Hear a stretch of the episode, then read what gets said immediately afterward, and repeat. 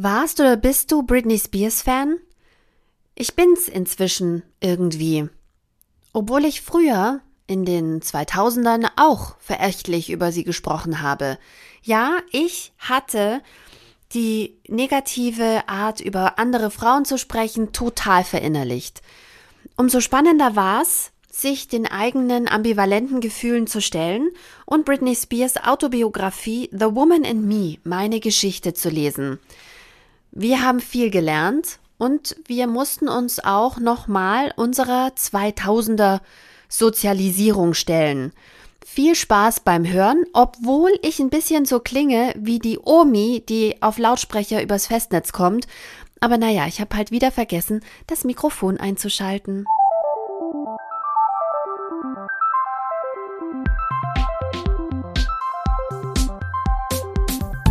Die Leserinnen der Podcast über feministische Bücher mit Barbara Christina und Christina Barbara.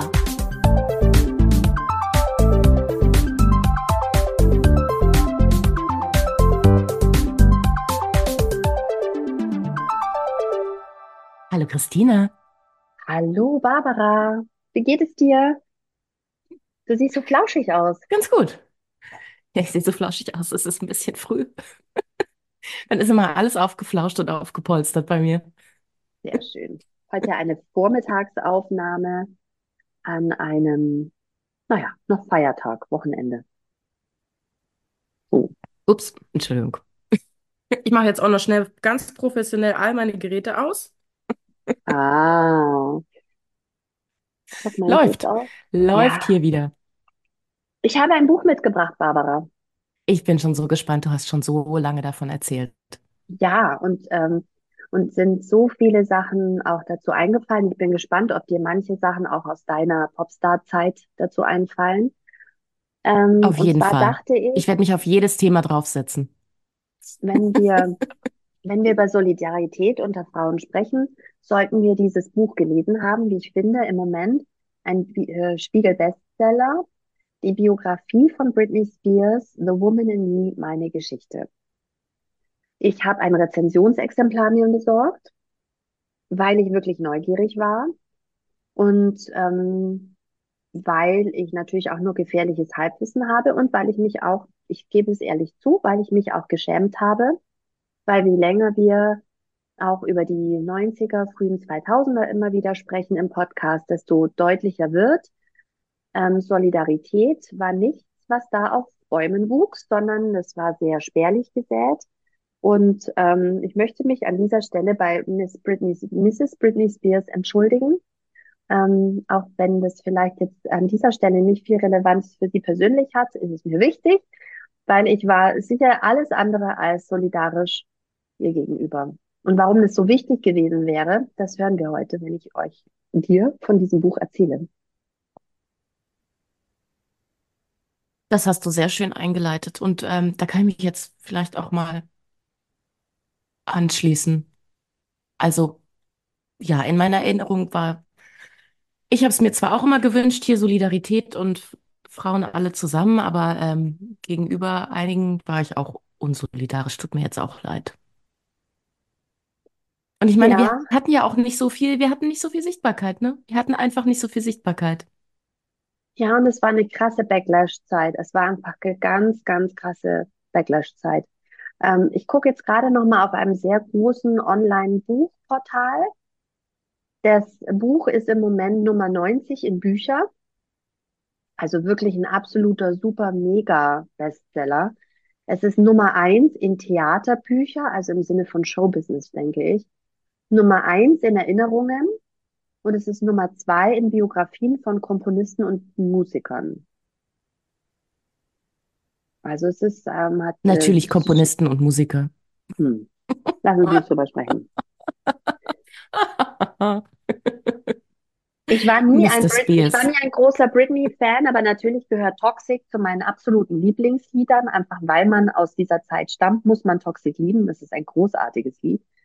Ähm, Wahnsinnslied. Ich war Boah, die ganze Platte war krass. Konzert.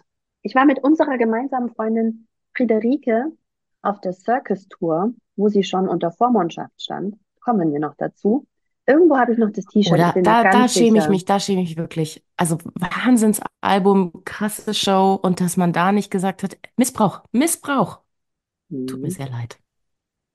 Und ähm, dann habe ich ja damals auch noch bei MySpace gearbeitet, als die ersten Leave Britney Alone-Kampagnen kamen. Da gab es ja diesen wunderbaren Menschen, der die YouTube, nee, doch YouTube-Videos waren es damals, wo er weinend ähm, immer seine Statements aufgenommen hat, dass man doch bitte Britney einfach in Ruhe lassen sollte. Und ganz ehrlich, er hatte recht. Und das hat sich die Internetwelt über diesen Menschen äh, lustig gemacht, Mhm. rückblickend, unfassbar dramatisch.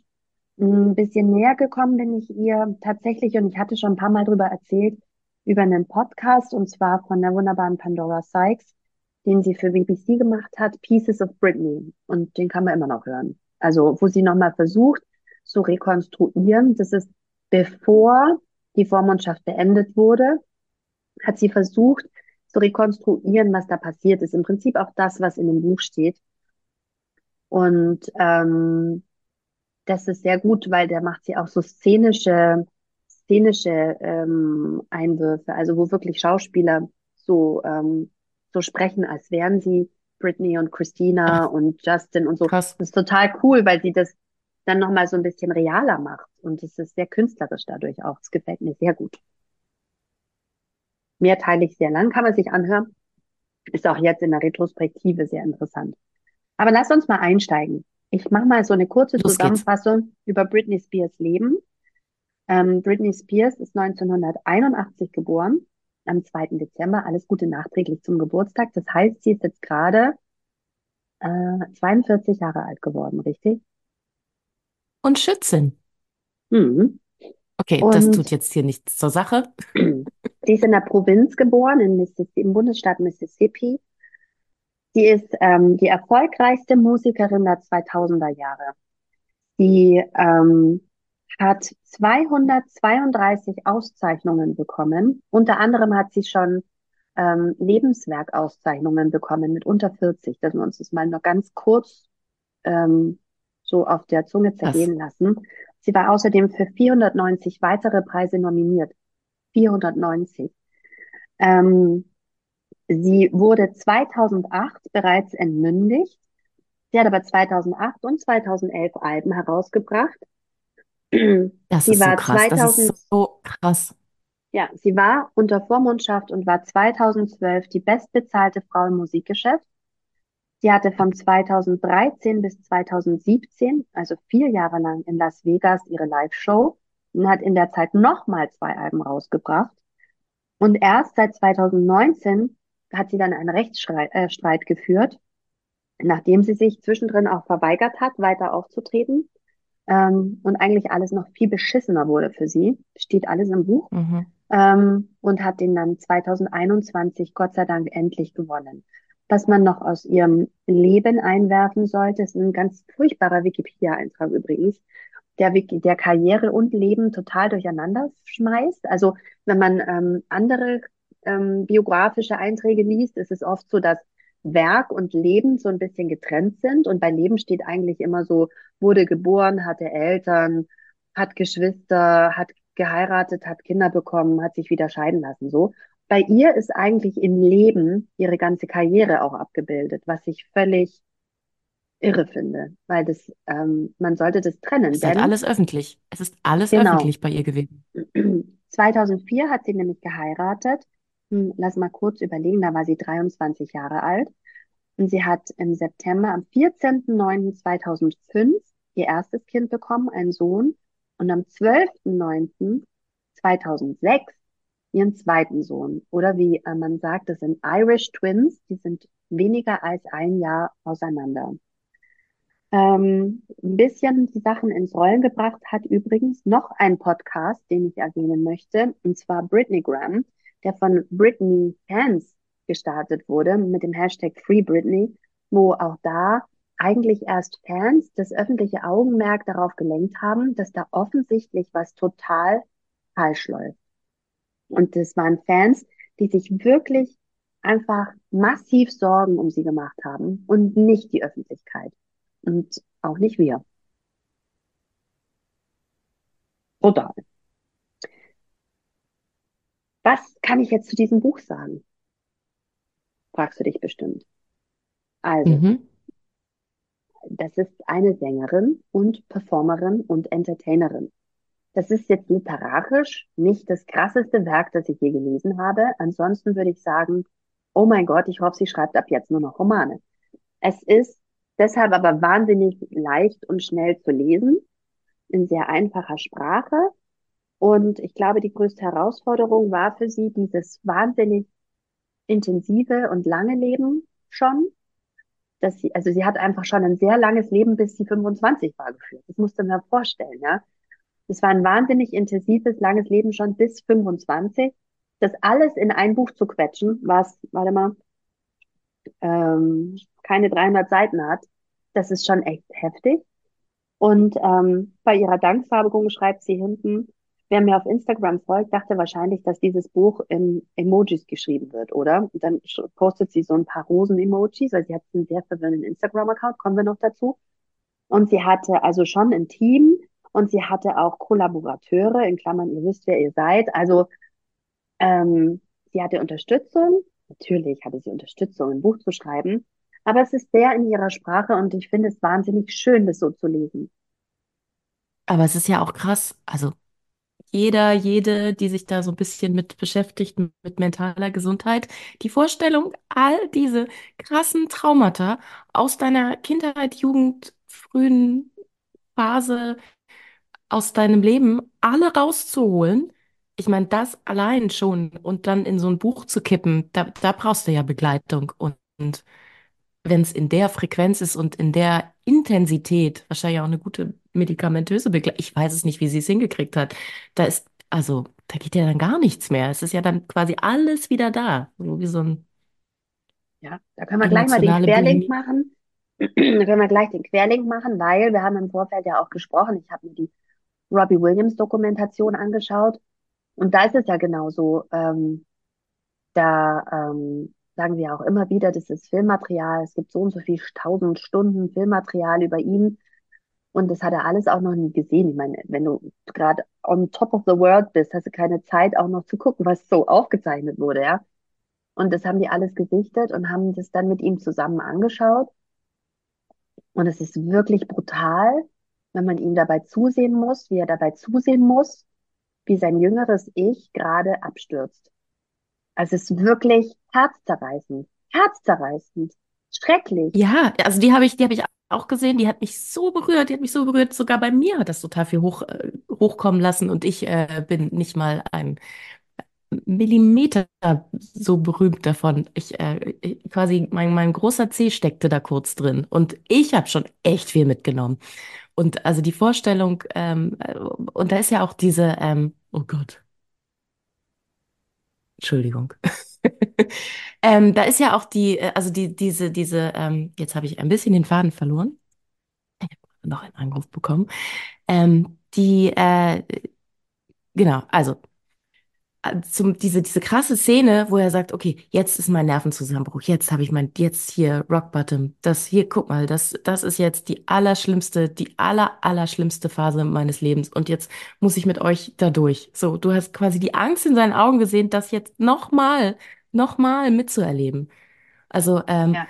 da ziehe ich auch wirklich meinen Hut vor, äh, vor vor beiden ähm, oder vor allen Menschen, die quasi ihr, ihr, ihr Schlimmstes hochholen, um es äh, zu teilen und wahrscheinlich auch in der Hoffnung, dass es was mit Menschen macht, damit anderen vielleicht auch nicht mehr durch so viel durch müssen, Und was würde ganz interessant ist, ist auch, dass man da nochmal sehr gut sehen kann, was so eine Welttournee bedeutet.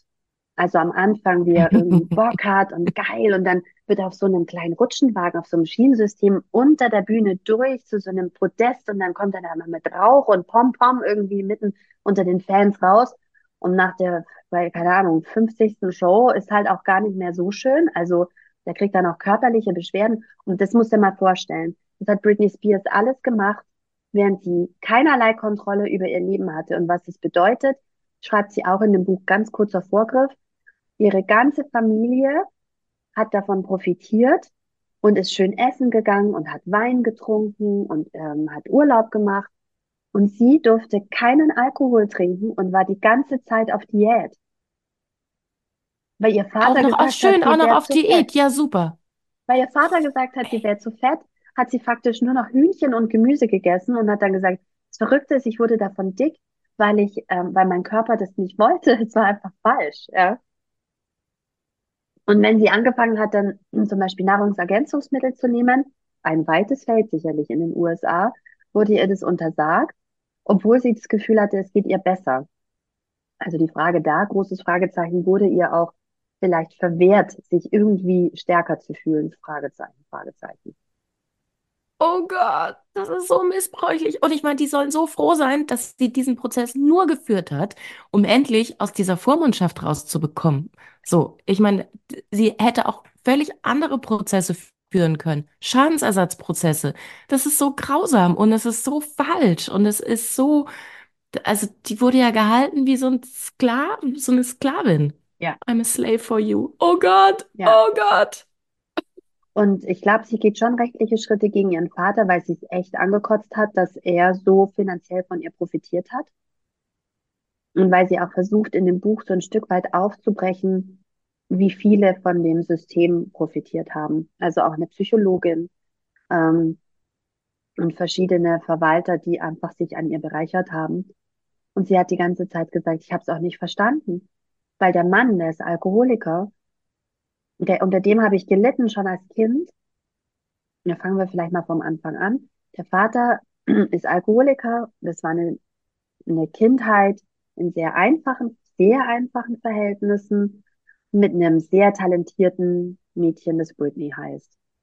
Und die Eltern, vor allem die Mutter, die hat es auch unterstützt. Und Britney hatte auch Spaß. Und wenn du das Buch liest, dann denkst du, ja, die will einfach singen und die will tanzen.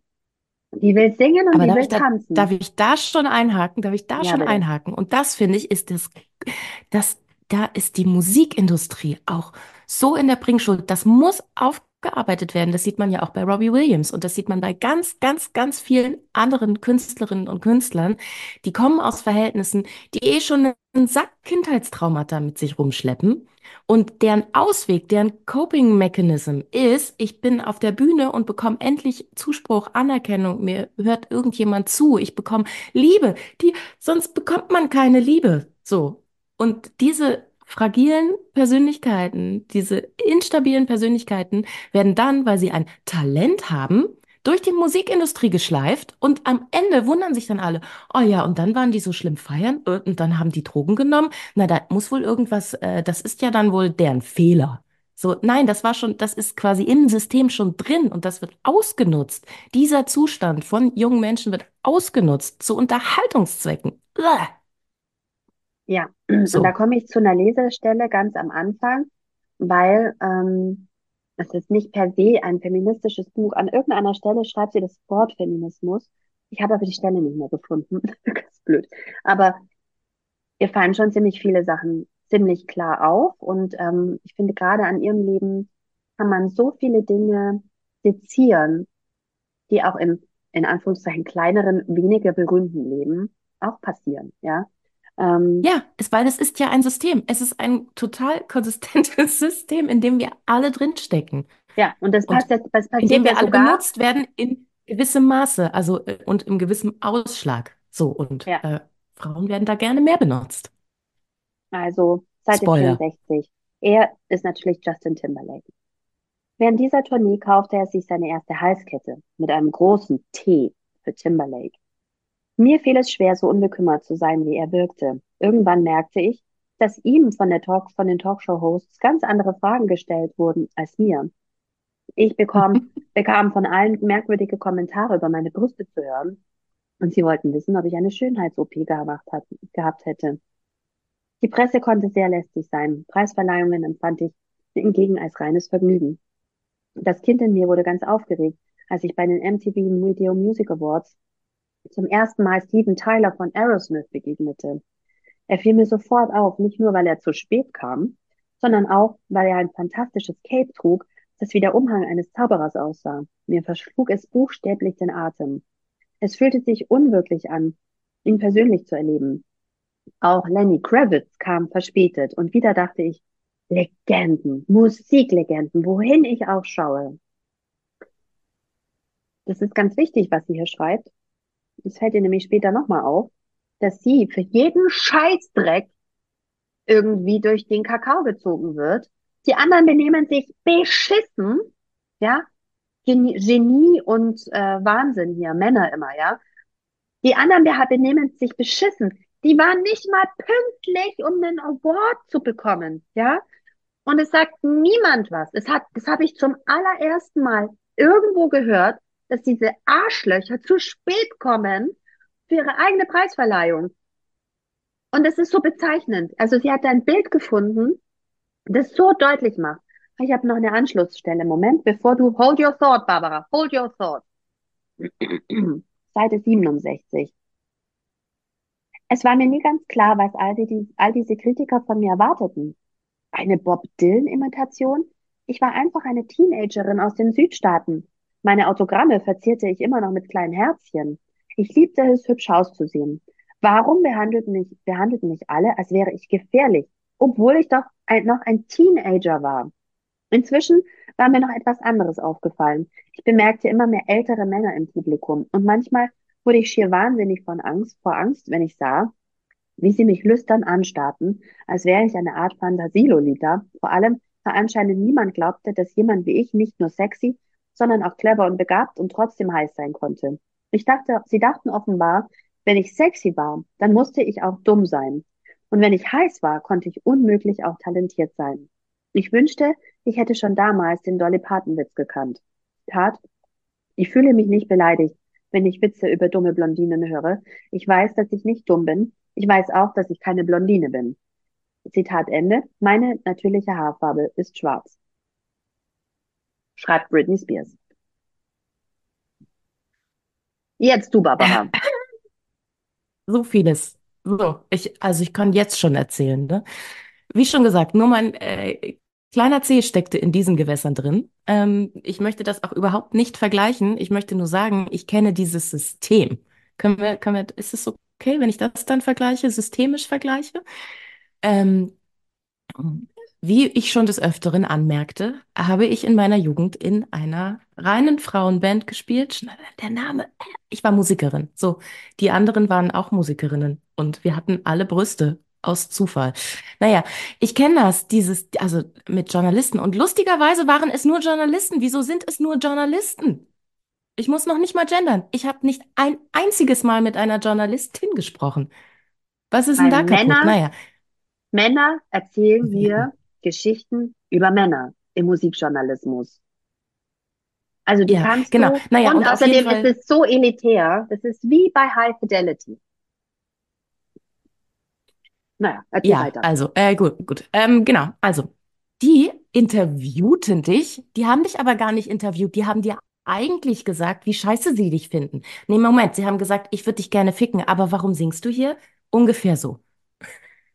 So, und das waren alles so schleimige, nerdige Typen. Äh, ich verallgemeinere jetzt. Es gibt bestimmt ein oder andere sehr, ich verallgemeinere, so, um das Bild besser zeichnen zu können. Klebefinger, wir haben sie immer die Klebefinger genannt. So, hm. die dir dann erzählen, das, was du musikalisch machst, das reicht auch überhaupt gar nicht. Und äh, worum geht's denn hier in deinen Texten? Wieso bist denn du überhaupt nicht politisch? Und dann dachten wir immer so, hä? Was ist denn das für ein Anspruch? Habt ihr das auch an die Typen, die hier im Zimmer nebenan sitzen, dass sie politisch sein sollen? Die singen darüber Saufi, Saufi, Party, Party und aber wir sollen politisch sein oder was, um hier eine Rechtfertigung zu haben? Oh, ich merke, das macht mich immer noch so wütend. So, und äh, diese, diese ganzen Ansprüche, und ich meine, hello, wir waren äh, Anfang 20 und wir haben was Geniales erschaffen in diesem Alter, in diesem jungen Alter. Diese, die Band, in der ich mitgemacht habe, die haben ja auch angefangen, da waren die zwölf, verdammte Axt nochmal. Wieso haben wir denn dafür keinen Award bekommen? Wie viele Bands gibt es denn, die in dem Alter anfangen und dann immer noch weitermachen? Auf diesem Niveau. Ich meine, wir haben äh, drei Monate im Studio verbracht. Mit Stunden, zwölf Stunden am Tag. Zwölf Stunden. Jeden Tag. Es gab kein Wochenende. So. Und haben unsere Platten aufgenommen und haben unsere Songs geschrieben. Das ist crazy. Und dann wird dir von so einem kleinen, pickligen Klebefinger gesagt, das reicht aber nicht. Äh, aber könntest, aber ihr seht echt hot aus auf der Bühne. Ach so, aber darum geht's gar nicht. Darum geht's hier überhaupt gar nicht. Also ich kann Britney total verstehen. Ich mache hier was total Geniales und ähm, ich finde es auch ganz geil, auf der Bühne hübsch auszusehen. Da gibt's ja dann auch noch, das ist ja auch noch total crazy. Du bist die ganze Zeit von diesem Medienbild von sexy Frauen umgeben und denkst dir, ah ja, okay, naja, mein jugendlicher Körper, oh, ich habe plötzlich Brüste, na dann zeige ich die doch mal. Das ist ja anscheinend das, was man da so macht. Das ist äh, quasi Arbeitskleidung. Ich habe das in den Medien gesehen, dann mache ich das jetzt auch und passt ja alles ganz gut. Ähm, und dafür wirst du dafür geschämt. Ich meine, und wenn ich mich im Jutesack auf die Bühne gestellt hätte, dann wäre ich ja dafür auch geschämt worden. Es heißt, also da gab es überhaupt gar keinen Weg. Es gab keinen Weg. Nein, es dafür nicht. Und, und, diese, und, und, und die Diskussion ging niemals darum, was du künstlerisch geschaffen hast. Ich wurde niemals als Künstlerin bezeichnet. Ich wurde, wir, wir wurden niemals als, äh, das, das hat einen Wert das hat was, äh, das, das bringt was so. Äh, die Mädchen, das war immer, ja, ja, die äh, stehen da so auf der Bühne. Und vor allen Dingen wussten sie noch nicht mal, dass wir die Lieder geschrieben haben und unsere Instrumente spielen. Das war dann immer, ja, und wann fangt ihr jetzt an zu tanzen? Hä? Wir tanzen nie. What the fuck? wir tanzen nie. Ähm, da musste man erstmal auch überhaupt auch erklären, was man macht. Und es gab quasi immer nur diese eine Box. Und die eine Box war, äh, du hast wenig an und du tanzt auf der Bühne und du singst anderer Leute Lieder. Ähm, so, von daher, ich kann nachvollziehen, wie es sich als junger Mensch anfühlt, weiblichen Geschlechts. Und wenn ihr das It's a shit show. Aber du darfst ja auch gar nicht anders sein, weil wenn du nicht normschön bist, dann wirst du dafür ja auch fertig gemacht. Ja. Und das Verrückte ist, sie will einfach singen, sie will tanzen, sie will gefallen. Natürlich will sie gefallen. Ja, weil wir alle, wir wollen alle gefallen. Alle Frauen wollen gefallen. Damit werden wir großgezogen zu gefallen. Und man kann in dem Buch wirklich nachlesen, wie sie objektifiziert, objektifiziert, wie sie zum Objekt gemacht wird und ja. wie sie hypersexualisiert wird. Und gleichzeitig ja. hatte das, hat das äh, Management ja noch das Konstrukt entwickelt, sie wäre noch Jungfrau. Also sie war total verknallt in Justin Timberlake und sie sei noch Jungfrau. Da gibt's natürlich auch noch einen Skandalpunkt, den sie mit reingeschrieben hat, ähm, weil man braucht ja auch so Skandalenthüllungen. Ja, aber das ist auch so ekelhaft. Das ist so ekelhaft, dass du zwar hier ähm, mega hypersexuell sein musst, weil that's the job description of a Popstar, aber dann bist du auch gleichzeitig Jungfrau. Ey, hallo, also dieses, dieses Frauenbild aus dem Mittelalter, Hure, Mutter, ja. Whatever. Und ähm, sie war, sie schreibt, sie war eigentlich ganz erleichtert, als ähm, dann sozusagen sie geoutet wurde durch Justin, dass sie Sex gehabt hatten, weil sie meinte, natürlich hatten wir Sex und es ist auch völlig in Ordnung. Und ähm, sie schreibt auch, dass er auch mit anderen was hatte. Ich meine, die waren knalljung, ja. Und es geht eigentlich auch echt niemandem was, was an. Und ähm, das Traumatische war eigentlich eher, dass sie in der Beziehung schwanger geworden ist und dass sie eine Abtreibung hatte mit Abtreibungstabletten und sehr große Angst hatte und niemand was erfahren durfte. Das ist eigentlich viel schlimmer. Und da, da habe ich wirklich fast geweint, weil ich es wirklich schlimm fand, obwohl ich gleichzeitig dachte, und das ist ja wieder total misogyn, ähm, das ist eigentlich ähm, vielleicht nur reingeschrieben worden, dass man nochmal so Aufhänger hat, aber ich glaube, ihr ganzes Christina, Leben ist halt. Ja, aber ihr ganzes Leben ist so ein Aufhänger. Ihr ganzes Leben ist so ein Aufhänger. Ja, aber es passiert halt auch. Und es passiert, und da möchte ich jetzt nochmal, äh, auch ich habe hatte während meiner Musikkarriere eine Abtreibung. Das passiert genau den jungen Frauen, also ich verallgemeinere auch hier, du bist halt so hinterher, Liebe, Anerkennung zu bekommen und dann ähm, lässt es vielleicht auch ein bisschen slippen. Ich weiß es nicht. Es passiert ja auch auch selbst wenn du total super verhütest, kann es passieren, aber ähm, du möchtest halt auch einfach, ähm, hast so einen dringenden Wunsch nach eigener Familie, um es besser zu machen. Und manchmal übernimmt dein Unterbewusstsein so. Und dann stellst du aber fest, oh, das ist jetzt hier aber auch wirklich der falsche Zeitpunkt. Ja. Und dann so eine Abtreibung in diesem ganzen Popstars-Zirkus ist beschissen. Weil es dafür Hm. auch überhaupt gar keinen Raum gibt, weil du die ganze Zeit sexy sein musst. Aber du fühlst dich wie Scheiße. Ja. Und gerade geht deine ganze Psyche den Bach runter. Und du musst aber trotzdem lächeln und sexy sein? Und in dem Oh, es Buch macht ist mich so aber, wütend. Es macht mich so Buch, wütend. in dem Buch wird klar, wie einsam das alles ist, auch in dieser Szene natürlich.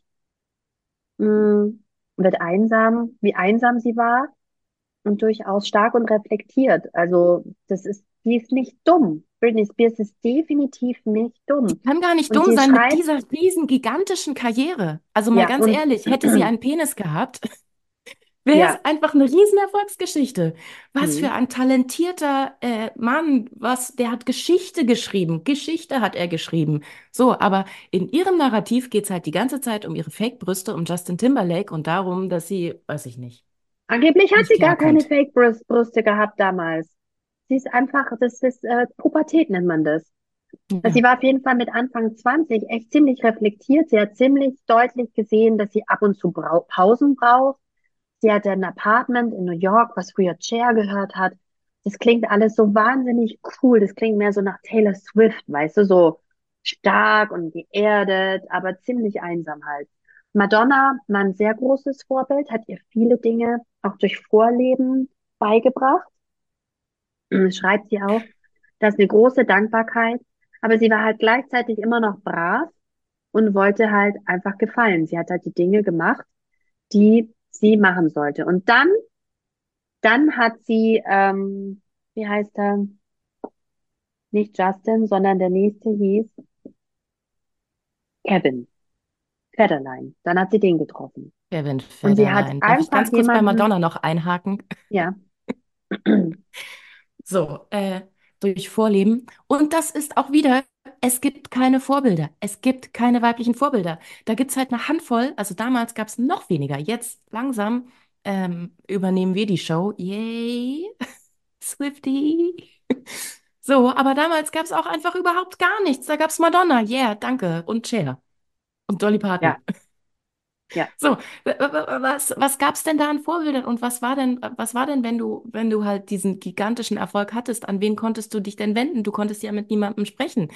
So, hier die, die Dudes, die konnten sich dann untereinander austauschen.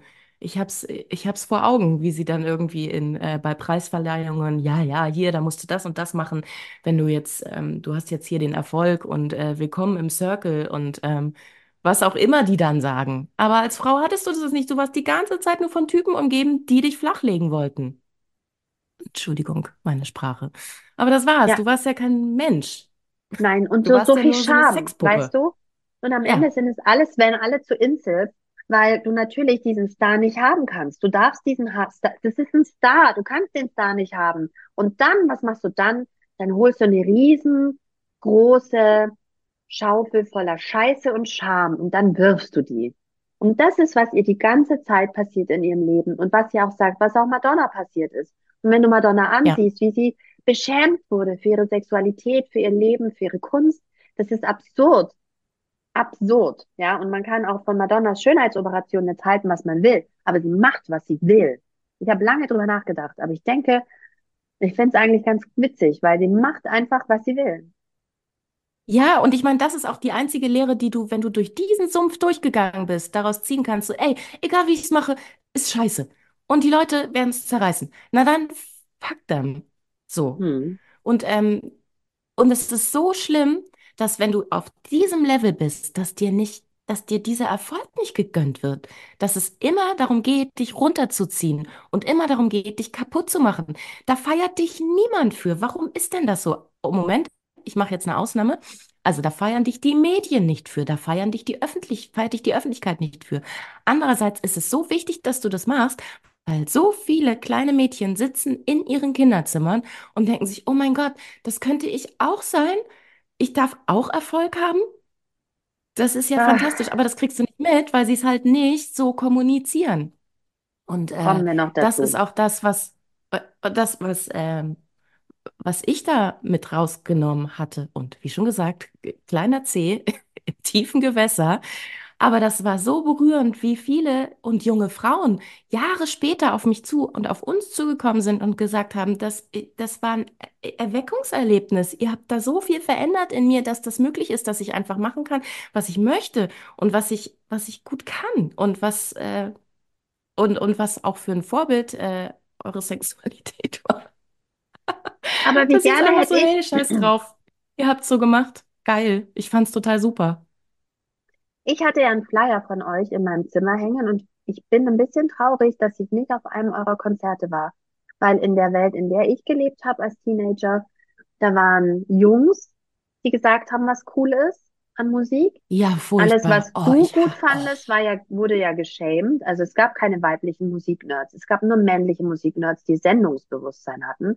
Und was war dann deine, keine Ahnung, Freitagabendbeschäftigung? Du hast dir ein Bier geholt, was eigentlich nicht so dein Geschmack war, und hast dich irgendwie auf ein Hardcore-Konzert gestellt, weil alle Jungs sich halt einig waren, dass Hardcore gerade coole Musik ist.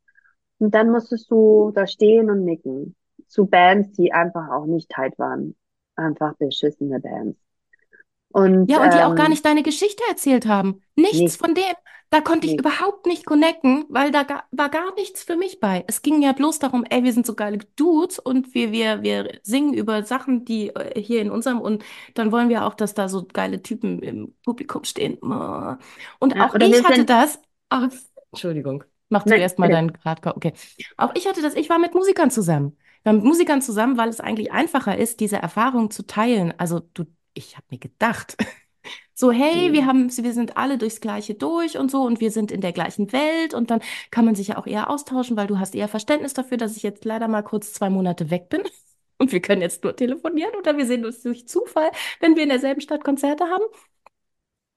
Und auch da war es so, dass dann quasi meine Karriere beschämt wurde, obwohl ich ähm, auch oft erfolgreicher war. So, aber dafür musste ich mich rechtfertigen. Dann, war, ja, ihr seid ja Sellout, so, ihr wollt es ja auch wirklich wissen. Von Leuten, die äh, hier mit äh, alles, alles dafür getan haben, um, äh, um Karriere zu haben. So, weißt Ja, du? Also quasi und deine Karriere wurde beschmutzt, damit ihre Karriere besser aussah. Oh, ich bin immer und das ist das Verrückte. Ich habe nämlich mit jemandem drüber gesprochen, habe gesagt, ja, ich lese jetzt gerade für einen Podcast die Biografie von Britney Spears. Dann guckte ich, guckte mich die Person an und meinte, naja, die wollte ja auch wissen. Die wollte ja unbedingt berühmt werden. So wie alle anderen, so wie alle anderen Typen. Es ist nichts Verwerfliches daran. Und wie soll man denn auch dahin kommen? Durch diese Mördermaschine? Wie soll man denn dahin kommen, wenn man nicht irgendwie jede Menge Scheiße frisst auf dem Weg? Weil es halt einfach ein beschissenes System ist. Und es geht nicht darum, wie talentiert du bist und wie künstlerisch du bist, sondern wie du dich da durchbeißen kannst. Das ist das, was wir sehen. Das ist das, was wir sehen. Menschen, die sich da durchbeißen. Wollen wir das wirklich sehen? Ugh. Wir haben also jetzt ähm, rekonstruiert, Barbara, wie diese unglaublich talentierte junge Frau unglaublich erfolgreich wurde. Also nochmal kurz. Die erfolgreichste Musikerin der 2000er Jahre. Mhm. Und auf dem Elfenbeinturm ist es sehr einsam. Und sie hat nach der Trennung von Justin, hat sie so sehr sich nach jemandem gesehnt, der sie auffängt. Und ich glaube auch, dass diese Beziehung zu Justin Timberlake, der sie einfach auch kannte, bevor sie berühmt war, das war was Besonderes, ja. Sie hatten vorher schon dieses Mini-Berühmtsein durch den Mickey Mouse Club, alle beide, und haben dann einen größeren Durchbruch gehabt in den, ähm, in ihren Teenagerjahren, alle beide. Aber ihrer war größer und er ist nicht damit klargekommen. Er sie ist voll abgehoben, unabhängig davon, was die Gründe waren. Aber ich glaube, dass das eigentlich eine sehr gute, also von der Basis her, hat es sehr gut zusammengepasst. Und das hat, das war auch bodenständig. Weißt du, sie kannte seine Familie, die, das war eng. Das war sehr eng und nicht Showbusiness, bla, bla, bla. Und dann hat sie sich so gesehen nach jemandem, der sie einfach im Arm hält. Und dann kam Und nach Kevin einer eigenen Federline. Familie. Und nach einer eigenen Familie. Weil wenn Ja, du selber keine Familie hast, nur so ein Trümmerhaufen, dann denkst du oder dann hast du so ein inneres Bedürfnis danach, das selber besser zu machen. Ich kann das total nachvollziehen. ja. Und ähm, dann haben sie geheiratet und dann haben sie sehr schnell zwei Kinder bekommen. Und dann hat er unbedingt auch ein Album aufnehmen wollen und dann war das alles viel wichtiger. Also ich meine, du bist mit der erfolgreichsten Musikerin der Welt zusammen und hängst dann mit deinen kiffenden Kumpeln in dem Studio rum, um ein Album aufzunehmen. Warte mal, irgendwo schreibt sie, es heißt irgendwie großer Po auf Brasilianisch hieß das Album, Papa Sau oder so. Und du lässt deine Frau mit zwei Babys einfach sitzen. Ich habe eine Lesestelle. Hang on. Moment. Okay. Und danach gehe ich rein. Seite 137. Ich habe gehört, dass es Eltern manchmal so geht, insbesondere wenn sie ein Kindheitstrauma haben. Wenn die eigenen Kinder das Alter erreichen, in dem man selbst eine belastende Erfahrung gemacht hat, werden die Gefühle wieder wach. Leider beschäftigte man sich damals weniger mit psychischer Gesundheit als heute. Ich hoffe, dass alle jungen Mütter, die dies hier lesen und sich schlecht fühlen, rechtzeitig Hilfe bekommen und ihre Gefühle auf etwas Heilsameres lenken als Fußböden aus weißem Marmor. Sie hat da ihr Haus umgebaut. Hm. Inzwischen, denn inzwischen weiß ich, dass sich praktisch alle Anzeichen einer postnatalen Depression zeigte. Traurigkeit, Angst, Erschöpfung. Nach der Geburt kamen dann noch meine Verwirrung und die besessene Sorge um die Sicherheit dazu, die durch das Medieninteresse an uns noch verstärkt wurde. Eine junge Mutter zu sein, die schon an, ist an, schon anstrengend genug, genug, auch ohne auf Schritt und Tritt unter Beobachtung zu stehen. Da Kevin viel weg war, gab es niemanden, der bemerkte, wie sich mein Zustand immer weiter verschlechterte, abgesehen natürlich von allen Paparazzi Amerikas.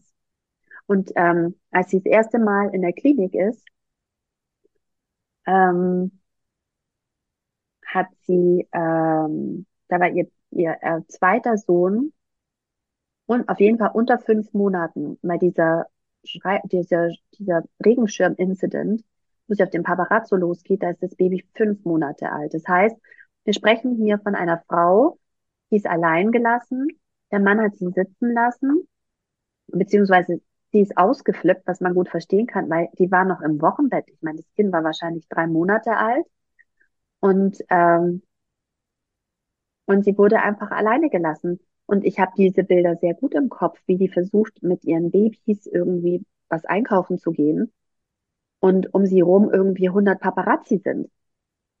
Was war das für eine beschissene Zeit auch? Was für eine beschissene Zeit. Ist es jetzt eigentlich besser? Warum?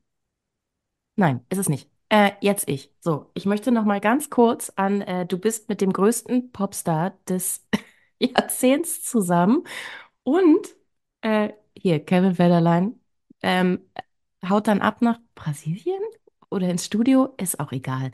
Ins Studio, whatever. Ähm, fucking Patriarchat. Ähm, würden die, wären die Rollen jetzt vertauscht, wäre total klar. Die Frau hält dem Mann den Rücken frei, damit er seine geile Karriere als Popstar des Jahrzehnts weiterführen kann. Wenn dann Kinder kommen, kümmert sie sich natürlich darum, damit er in Ruhe seiner Kunst nachgehen kann. So, äh, jetzt waren die Rollen vertauscht und jetzt wird von ihr erwartet, nicht nur der Popstar des Jahrzehnts zu sein, sondern auch ihr Mann den Rücken frei zu halten, der irgendwas tut und sich um die Kinder zu kümmern. Crazy, crazy. Kevin, du hättest zu Hause bleiben müssen, damit sie weiterhin geilen Scheiß machen kann. So, das ist mal hier die Arbeitsaufteilung. Und an diesem Punkt kommen aber ganz viele sehr, sehr erfolgreiche Frauen und das ist total verrückt. Ich habe ja, ich bin noch nicht fertig, ich lese die Biografie von Judith Holofernes, die ja auch wahnsinnig erfolgreich war. Ähm, und die ja auch versucht hat, trotz zwei kleiner Kinder weiter dieses äh, Popstar-Ding zu performen. Mit zwei kleinen Kindern im Nightliner ne, hat sie eine Krippe reingebaut. Ey, sag mal, geht's noch? Das, das geht, das so und hat dann aber trotzdem versucht, niemandem zur Last zu fallen ähm, und zu sagen, nee, ich bin hier immer noch Fun und ich bin immer noch äh, voll focused und so mit zwei kleinen Kindern. Ähm, dass man da halt gar keine Unterstützung bekommt und dass es keinen anderen Weg gibt als den Männerweg, der sagt, naja, die Alte kümmert sich zu Hause und ich gucke doch zweimal im Jahr vorbei. Warum? Und äh, du fragst dich, ist es heute immer noch so? Äh, wie schön, dass du Platz gemacht hast, dass ich über die aktuelle äh, Kardashian-Staffel schauen kann. Das ist mir nämlich wie Schuppen von den Augen gefallen. Man kann über Kardashians wahnsinnig viel sagen. Ich fokussiere mich jetzt auf diesen einen Punkt. Die haben alle ähm, Beziehungen zu Männern, die weniger erfolgreich sind als sie. Okay, Kanye nehme ich da jetzt mal aus, aber die anderen Schwestern, so, ähm, die weniger erfolgreich sind, aber trotzdem, und das kommt in dieser, in dieser Staffel auch so krass rüber, verhalten sie sich so, als wenn sie mit so Göttern zusammen wären. Oh, der ist so toll, ich unterstütze den total. Und dann guckst du mal, also dann habe ich geguckt, so, ja, wie ist denn hier der Net Worth und so, ey, oft nicht mal die Hälfte. Warum, warum ist es denn von uns erwartet, dass selbst wenn wir eine Kardashian sind, die alle Boxen tickt, krasse Millionen auf dem Konto hat, Überkarrieren, äh, alle Optik-Dinge abhakt, warum muss ich denn dann immer noch den Typen anhimmeln? Was ist denn da kaputt? Wieso gibt es denn dann nicht Typen, die die anhimmeln? Warum ist denn dieses männliche Ego so fragil, dass es dann nicht mal, wenn du dir eine Kardashian geangelt hast oder eine Britney Spears geangelt hast, warum kannst du dann nicht mal sagen, oh, das ist die tollste Frau auf dem Planeten, ich liebe sie, ich vergöttere sie, ich tue alles, um sie zu unterstützen. Wieso gibt's das nicht? Ja, Wenn du dachtest, dass Kevin Federline übel war, dann war ihr Vater wieder auf dem Tableau, nämlich. Der hatte also zwei Babys, eine Scheidung, Depressionen, eine postpartale Störung, mh, Einsamkeit. mh. Und dann haben sie ja gesagt, wenn sie gerne das Sorgerecht haben möchte, es ist so übel, es ist so übel, ich kann eigentlich gar nicht, ich kann gar nicht, oh, es ist so schlimm. Und dafür dann hat muss sie sie sich in eine echt gut Klinik. gehalten. Hm, dann soll sie in eine Klinik gehen. Das ist aber noch nicht der schlimmste Klinikaufenthalt. Ähm, Lesestelle, in diesem Winter erklärte man mir, es würde helfen, das Sorgerecht zu bekommen, wenn ich einen Entzug machen würde.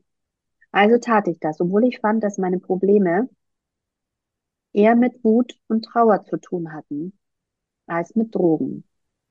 Als ich in der Klinik ankam, war mein Vater da. Er saß mir gegenüber, zwischen uns drei Klapptische. Er meinte bloß, du bist eine Schande. Hey, andere Stars versaufen ihr komplettes Geld, verzocken's, verkoksen's. Und sie Crew. ist millionenschwer und hat, ist, ist Mitte 20, hat so eine kleine Phase, wo sie echt lost ist, hat niemanden, der ihr zur Seite steht, was auch, glaube ich, ein bisschen schwierig ist, wenn man eben ein Weltstar ist, ehrliche Menschen um sich zu haben. Und dann kommt ihr Vater und sagt, sie sei eine Schande. Und dann ging es bergab. Also wir reden hier von immer, immer noch einem Mädchen mit 25, mit einem, einer sehr jungen Frau. Sorry, also als Mutter sage ich es ein Mädchen. Aber natürlich ist es eine sehr junge Frau. Ich möchte das nicht despektierlich meinen, sondern ich meine einfach mit 25, mit zwei Kindern, eine Riesenkarriere schon. Da kann man lost sein. Da darf man lost sein, okay? Aber es kommt eine Spirale der Scham, die kind Kindheitstraumata kommen hoch, die Schockstarre, wenn der Alkoholikervater irgendwie Sachen sagt, dann verfällt sie in Schockstarre.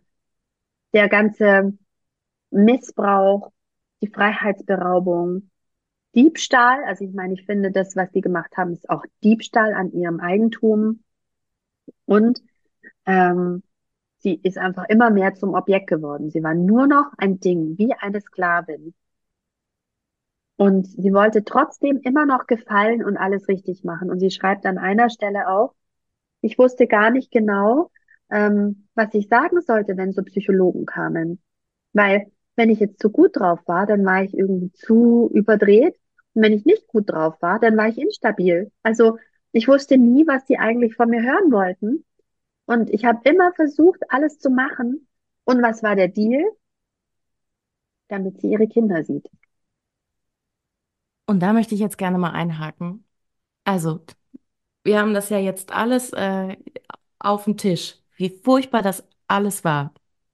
Und ich finde, also das ist für mich das Aller, Allerschlimmste, dass quasi so ihr, ihre, ihr einziger Rettungsanker, dass ich baue mir eine eigene Familie und dann kann ich äh, meine, meine Traumata überwinden und dann habe ich eine Chance auf Glück und dann habe ich eine Chance auf die Familie, die ich nie hatte, dass man ihr das wegnimmt und als Karotte ihr vor die Nase hält. Oh, jetzt kriege ich feuchte Augen. Das ist wirklich das Allerschlimmste, das Allerschlimmste, was man machen kann. Und das ist so grausam. Das ist perfide. Es ist wirklich perfide. Und Und auch mit ist so und. Angst da zu spielen. Es ist so patriarchal und es ist so gewalttätig. Und es ist, ähm, weil dann kannst du ja nichts mehr machen. Ich meine, wenn sie sie verprügelt hätten und wenn sie ihr, weiß ich nicht, das Bein abgeschnitten hätten, dann kannst du ja immer noch was machen. Aber an der Stelle kannst du nichts mehr machen, außer dich auf den Rücken legen und totstellen. Da musst du halt alles machen. Ja, vor allem, weißt du, das war noch nicht mal der schlimmste Aufenthalt, sondern als sie dann sagt, sie möchte Las Vegas nicht mehr machen, geht's noch mal richtig ab. Und ähm, dann, ähm, dann bringen sie sie wieder in eine Klinik, obwohl sie arbeitet vorher noch, obwohl sie an der neuen Show arbeitet und nur dieses, diese Inszenierung irgendwie sabotiert hat. Und dann haben sie sie in die Klinik und dann haben sie sie richtig weggesperrt. Und sie hatte nur noch ähm, Kindersicherung auf ihrem iPhone und sie durfte gar nichts mehr. Sie durfte kein Auto fahren, sie durfte kein Geld besitzen. Sie erzählt von einer Szene, die Frau ist millionenschwer. Sie wollte mit ihren Tänzerinnen und Tänzern essen gehen und sie hatte nicht genug auf ihrer Kreditkarte, weil ihr Taschengeld so klein war. Also das Sie alles, konnte die das Rechnung alles, nicht bezahlen. das alles ist crazy. Aber ich meine, wenn man jetzt mal von oben drauf schaut, ähm, und äh, der Fakt, dass Sie sagen, diese Frau ist psychisch so labil, dass wir sie entmündigen, aber dann schicken wir sie auf unzählige Touren, machen mit ihr weiter Alben. Wo, also wo passt denn das zusammen? Wenn ich jemanden, wenn ich sage, jemand ist so instabil, dass er entmündigt werden muss, dann kümmere ich mich darum, dass, dass seine Gesundheit, seine psychische Gesundheit wieder äh, hergestellt wird. Und dann verdiene ich nicht weiter Geld damit. Das allein reicht schon. Das allein reicht schon, dass diese Menschen echt äh, Schadensersatz und weggesperrt werden. Was ist denn das? Fritzel ist das. Äh. Ja. Ich habe noch eine gute Zusammenfassungsstelle, die eigentlich alles gut auf den Punkt bringt in dem Buch. Ich war rebellisch, ja, aber inzwischen habe ich erkannt, dass es einen Grund dafür gibt, wenn Menschen rebellische Phasen durchmachen. Man muss sie das ausleben lassen. Ich sage nicht, dass es richtig war, durchzudrehen. Aber den Freiheitsdrang eines Menschen so stark einzuschränken und ihn dermaßen zu unterdrücken, dass er sich nicht mehr wie, wie er selbst fühlt, das kann doch auch nicht gesund sein. Jeder Mensch muss die Welt erforschen, muss die Grenzen austesten, um herauszufinden, wer man ist und wie man leben will. Anderen, und mit anderen meine ich Männer, wurde diese Freiheit zugestanden. Männliche Rocker kamen zu spät zu Awardshows und in unseren Augen machte sie das noch cooler. Männliche Popstars schliefen mit unzähligen Frauen und alle fanden das beeindruckend. Kevin ließ mich mit zwei Babys allein, weil er kiffen und einen Rap-Song namens Paposau aufnehmen wollte, was portugiesischer Slang für großer Arsch ist. Dann ließ er mich mit den, ließ er mich die Jungs nicht sehen, aber trotzdem wählte ihn das US-Herrenmagazin Details zum Dad of the Year. Ein Paparazzo, der mich monatelang gestalkt und genervt hatte, verklagte mich auf 230.000 Dollar, weil ich ihm mit dem Auto über den Fuß gefahren war, als ich versuchte, ihm, ihm zu entkommen. Wir aus, einigten uns außergerichtlich und ich musste ihm eine Menge Geld zahlen. Als Justin mich betrog und mit seinen weiblichen Fans flirtete, fand man ihn süß. Aber wenn ich in einem glitzernden Bodysuit auftrat, mach, brachte Diane Sawyer mich im landesweiten Fernsehen zum Weinen. MTV spielte mir Äußerungen von Leuten vor, die meine Outfits kritisierten, und die Frau eines Gouverneurs sagte, sie würde mich am liebsten erschießen. Ständig wurde ich angegafft. Seit Teenagertagen wurde ich von oben bis unten gemustert und die Leute sagten mir, was sie von meiner Figur hielten. Als ich mir den Kopf rasierte und mich austobte, war das meine Art, mich dagegen zu wehren. Aber sobald die Vormundschaft angeordnet worden war, wurde mir klargemacht, dass diese Zeiten nun vorbei seien. Ich musste mir die Haare wachsen lassen und fit werden. Ich musste früh zu Bett gehen und alle Medikamente nehmen, die sie mir gaben. Obwohl ich schon genug darunter litt, wenn die Presse über meine Figur herzog, tat es noch mehr weh, wenn mein eigener Vater mich kritisierte. Er sagte mir immer wieder, ich würde fett aussehen und ich müsste was dagegen tun. Also schmiss ich mich jeden Tag in meine Joggingklamotten und ging ins Fitnessstudio. Ab und zu habe ich auch wieder versucht, ein bisschen kreativ zu sein, aber ich war nicht mehr mit dem Herzen bei der Sache. Und meine Leidenschaft für Singen und Tanzen war zu dem Zeitpunkt fast auf dem Nullpunkt. Das Gefühl, nie gut genug zu sein, ist für ein Kind schrecklich. Doch genau das hatte mir mein Vater, schon als ich klein war, immer wieder eingebläut. Und trotzdem, und trotz meiner vielen Erfolge, tat er mir das weiterhin an. Du hast mich zerstört, wollte ich ihm sagen. Jetzt lässt du mich für dich arbeiten und mich mache damit, weil ich verdammt sein will, weil ich, weil ich will verdammt sein, wenn ich dafür mein Herzblut gebe. Das fasst das alles so gut zusammen. Und stell dir mal vor, wäre Britney Spears unterstützt worden, hätten all diese Öffentlichkeit und die Menschen um sie herum äh, gesagt, was für eine grandiose Künstlerin bist du, was hätte sie noch alles erreichen können? Und das empfindet jede Frau auf diesem Planeten an irgendeiner Stelle ihres Lebens, da kannst du mir doch nichts erzählen. Da denkt sie sich, also das denke ich mir, was hätte ich alles erreichen können, hätte ich einfach mal Unterstützung gehabt und wäre ich nicht die ganze Zeit klein gemacht worden und äh, hätte man mir nicht immer gesagt, du als Frau darfst das nicht, aber das ist aber nicht gut, du bist eine Schande. Und wir werden immer Das kennen wir alle, gemessen. das kennen wir alle. Und dann wird gesagt, ja, aber äh, also äh, hier so äh, schlaue, erfolgreiche Frauen, weiß ich jetzt auch nicht, wo die sind. Ich glaube, äh, die haben einfach nicht die Kapazitäten. Wir werden immer an einem Maß gemessen, das gar nicht für uns gemacht ist. Also entweder werden wir an einem Ideal, an einer jungfräulichen, zarten, stillen Frau gemessen, die wir, niemand von uns ist das, oder wir werden an Männern gemessen. Wir sind aber keine Männer. Also wir werden immer an Maßen gemessen, die gar nicht zu uns passen.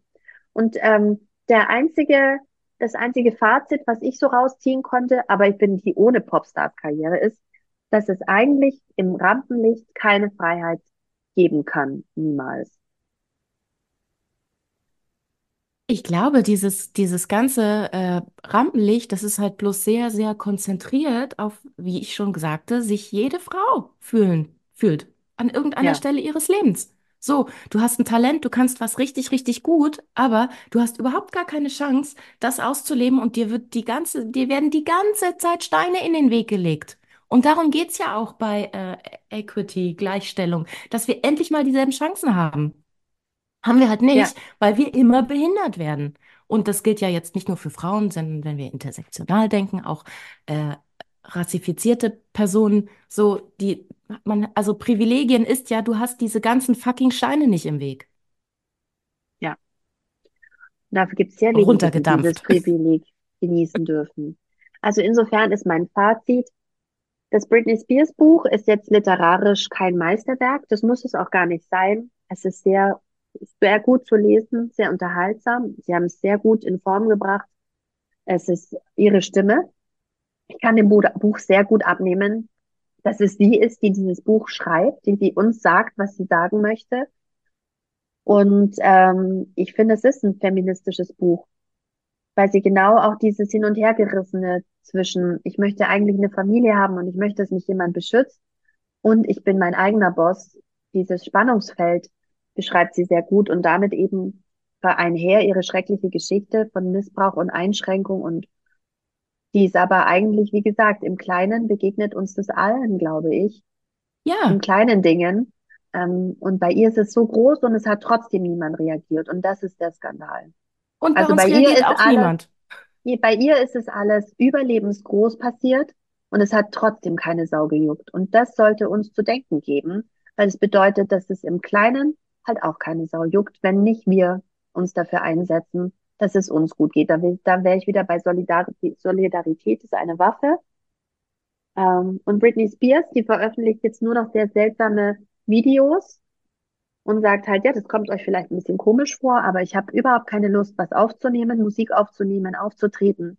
Das muss ich erst wieder, ich möchte wieder Spaß daran haben, ich möchte wieder in mich finden als Künstlerin und es bedeutet auch, dass ich mich ausziehe, wann ich will, dass ich tanze, wie ich will, dass ich anziehe, was ich will, dass ich mache, was ich will.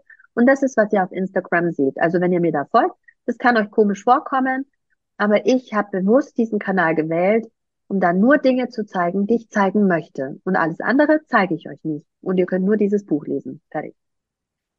Und ganz kurz dazu, literarisch, ähm, das ist ja auch wieder so ein Maßstab. Letztendlich berührt uns ja das Buch. Guck mal, ich hatte Tränen in den Augen, weil es mich berührt hat. Das ist mehr emotionale Verbindung, als ich zu jedem dieser Hardcore-Lieder jemals hatte. So, darum, das ist ein gutes Buch. Ein gutes Buch ist, wenn es dich emotional berührt. Was du dann für Wörter auf dem Weg benutzt, so what? Egal. Ja. Wenn das jetzt ein Typ wäre, der in einfacher Sprache als junges Mädchen schreibt, dann wäre es ja auch hohe Literatur. Also fuck it. Das ist ein super Buch, weil es berührt uns. Ja, eben. Also, wie gesagt, nein, es ist aber, weißt du, es ist jetzt nicht elaboriert.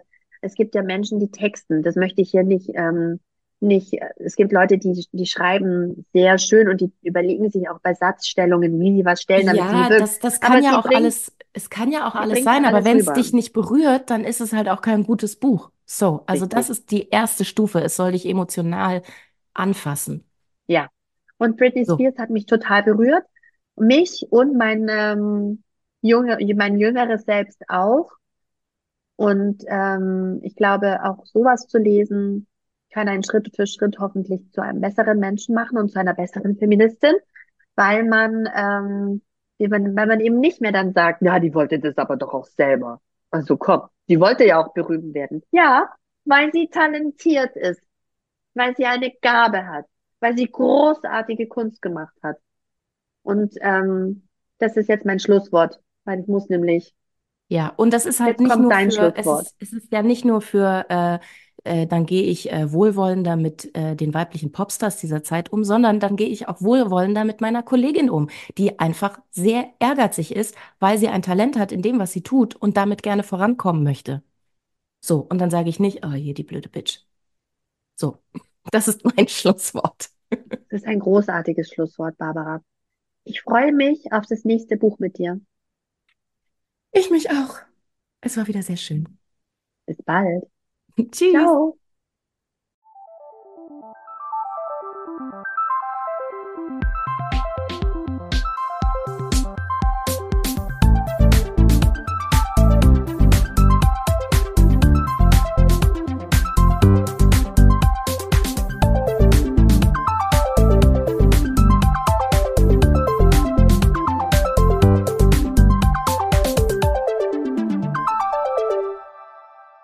Das war der Podcast Die Leserinnen. Redaktion und Moderation Barbara Meyer und Christina Häusler. Produktion Christina Häusler. Musik Bernie Meyer. Danke fürs Zuhören.